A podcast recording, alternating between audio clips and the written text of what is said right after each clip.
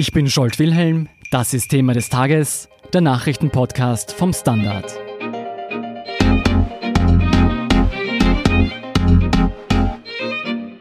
Mit Red Bull Salzburg spielt wieder ein österreichischer Fußballclub in der Champions League. Die sogenannte Königsklasse der Fußballbewerbe verspricht Ruhm und viel Geld. Sehr viel Geld. Allein in der heurigen Saison werden 2 Milliarden Euro ausgeschüttet.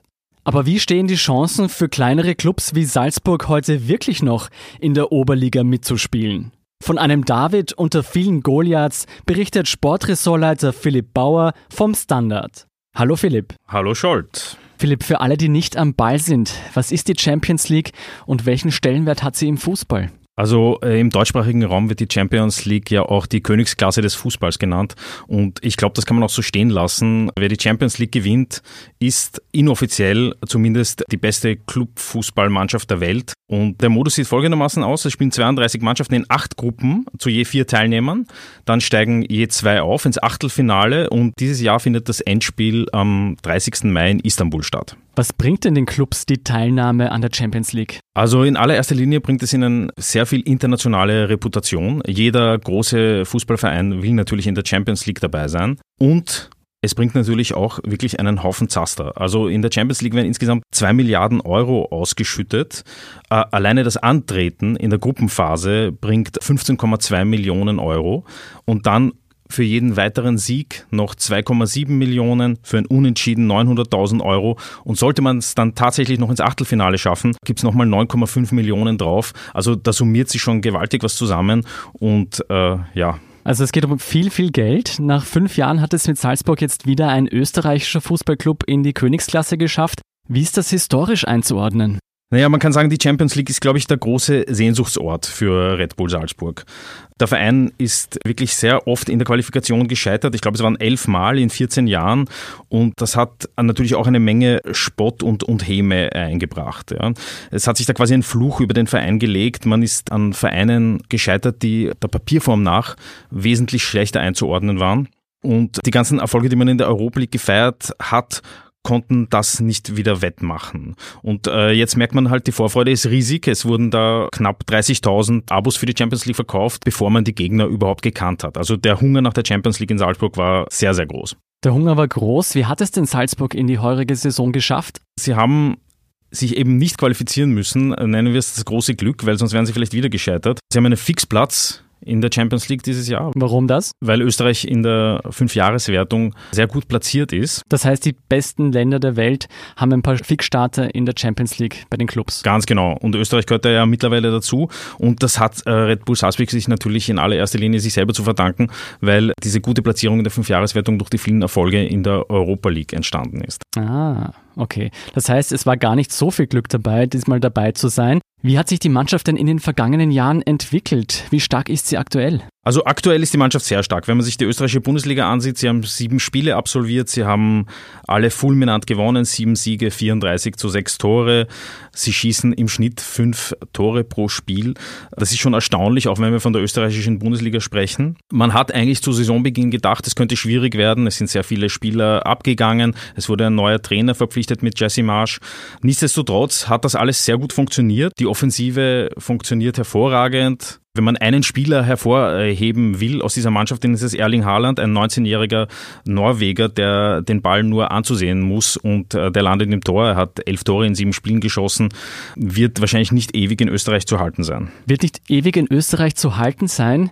Das ist ein gutes Stichwort. Salzburg hat ja mittlerweile auch international eine ganz gute Reputation. Ja, das Ganze hat angefangen, kann man sagen, vor fünf, sechs Jahren als man begonnen hat, junge Perspektivspieler aus dem Ausland zu verpflichten. Wenn man die ersten nennen will, die einem einfallen, waren das Kevin Campbell und Sadio Mané, der mittlerweile bei Liverpool spielt. In den letzten Jahren wurden Spieler verkauft um 250 Millionen Euro. Das äh, wäre für österreichische Verhältnisse früher absolut undenkbar gewesen. Also man hat ein wirklich ein völlig neues Kapitel aufgeschlagen und setzt diesen Weg jetzt konsequent fort und hat wahrscheinlich schon wieder ein paar Spieler im Talon, die man in den kommenden Jahren teuer verkaufen kann. Diese Philosophie geht mittlerweile voll auf. Das klingt ja gar nicht so schlecht. Die Auslosung für die Gruppenphase hat ja bereits stattgefunden. Am Dienstag geht es nun los. Gegen wen muss sich Salzburg durchsetzen, um in die K.O.-Phase zu kommen? Also Salzburg ist mit drei Gegnern konfrontiert. Wir haben da Liverpool, Champions League-Sieger, Tabellenführer der Premier League. Mittlerweile muss man sagen, wahrscheinlich die beste Mannschaft der Welt.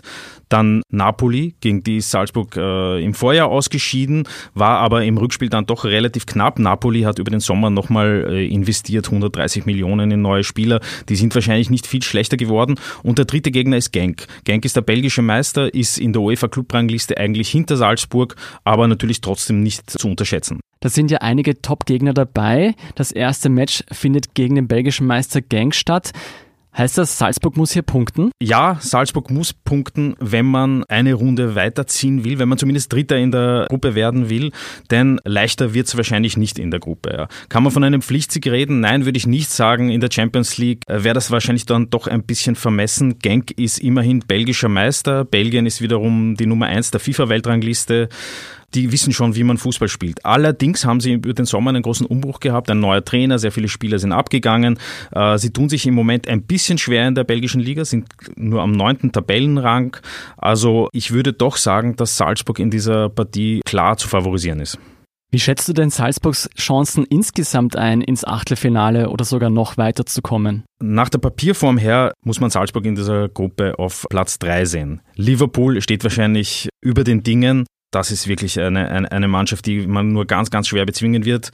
Genk sollte man, wenn es ganz normal läuft, backen und dann wird es sich entscheiden zwischen Salzburg und Napoli, wobei man da wahrscheinlich dann doch Napoli favorisieren muss. Das heißt, der Weg ins Achtelfinale ist möglich, wird aber nicht einfach. Der dritte Platz und damit der Umstieg in die K.O.-Phase der Europa League sollte aber auf jeden Fall machbar sein. Vielleicht wird es auch mehr. Wenn wir zumindest Liverpool und Napoli ansehen, wird das so eine Art David gegen Goliath? Die Kräfteverhältnisse sind zumindest äh, finanzieller Natur, gibt es natürlich große Unterschiede. Liverpool operiert mit einem Budget, das wahrscheinlich über eine halbe Milliarde Euro liegt. Bei Salzburg sind es 100 Millionen. Also da sind schon große Unterschiede bemerkbar.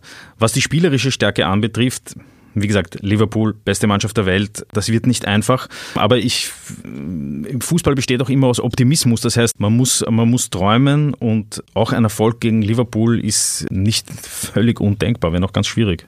Zum Träumen gibt es Gründe genug. Wenn wir uns trotzdem die Champions League-Gewinner der letzten 20 Jahre ansehen, finden wir fast immer die gleichen Teams vor, allen voran die spanischen Clubs Real Madrid und FC Barcelona. Was sagt uns das über die Verfassung des europäischen Clubfußballs? Das sagt uns, dass die Einkommensschere in den letzten drei Jahrzehnten gewaltig aufgegangen ist. Es gibt drei Ligen, die äh, ganz vorne mitspielen können.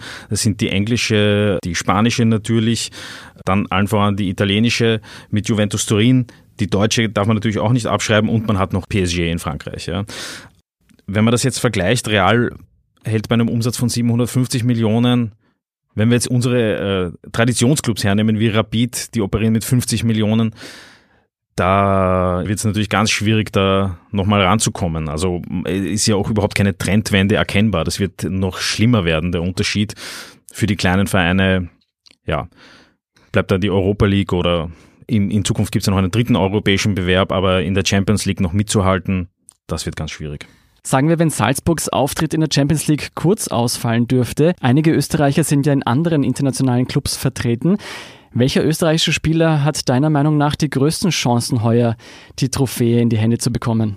Ja, also wir haben österreichische Spieler bei Bayer Leverkusen, bei Rasenballsport Leipzig und bei Dinamo Zagreb, aber die größten Chancen ganz vorne mitzuspielen hat wahrscheinlich David Alaba mit, mit Bayern München. Aber auch für Bayern München wird es sehr schwierig, weil die großen Favoriten kommen, wie gesagt, aus äh, Spanien und England.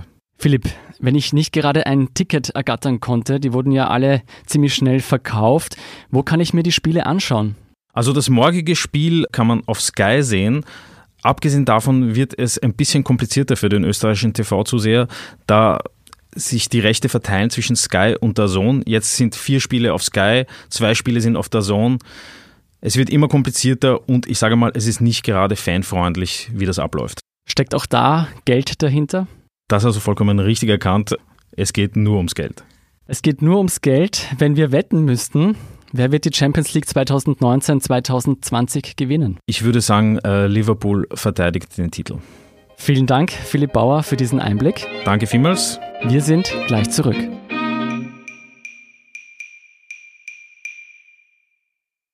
Guten Tag, mein Name ist Oskar Bronner. Was man täglich macht, macht man irgendwann automatisch. Es wird zu einer Haltung. Sie können zum Beispiel üben, zu stehen. Zu Ihrer Meinung, zu sich selbst, für eine Sache. Wir machen das seit 1988 und es funktioniert. Der Standard, der Haltung gewidmet. Hier ist noch ein Lesetipp, der Sie interessieren könnte. 95% unseres Universums können wir weder sehen noch angreifen. Sie bestehen aus sogenannter dunkler Energie und dunkler Materie. Doch über den Stoff, der fast alles umgibt, ist kaum etwas bekannt. Wie die Menschheit diesem Mysterium auf die Spur kam und welche Bedeutung die große Dunkelheit für unser Weltbild hat, berichten Tanja Traxler und David Renner auf der Standard.at slash Wissenschaft. Und zum Schluss noch das Posting des Tages. Es ist empirisch schon festgestellt worden. Je mehr Minuten, desto mehr setzen sich die Favoriten mit dem höheren Marktwert durch. Deshalb wird es immer Außenseiter-Siege geben und am Ende Bayern München Meister werden, schreibt Standard-User Föstler. Das waren die Themen für heute. Ich bin Jolt Wilhelm vom Standard. Baba und bis zum nächsten Mal.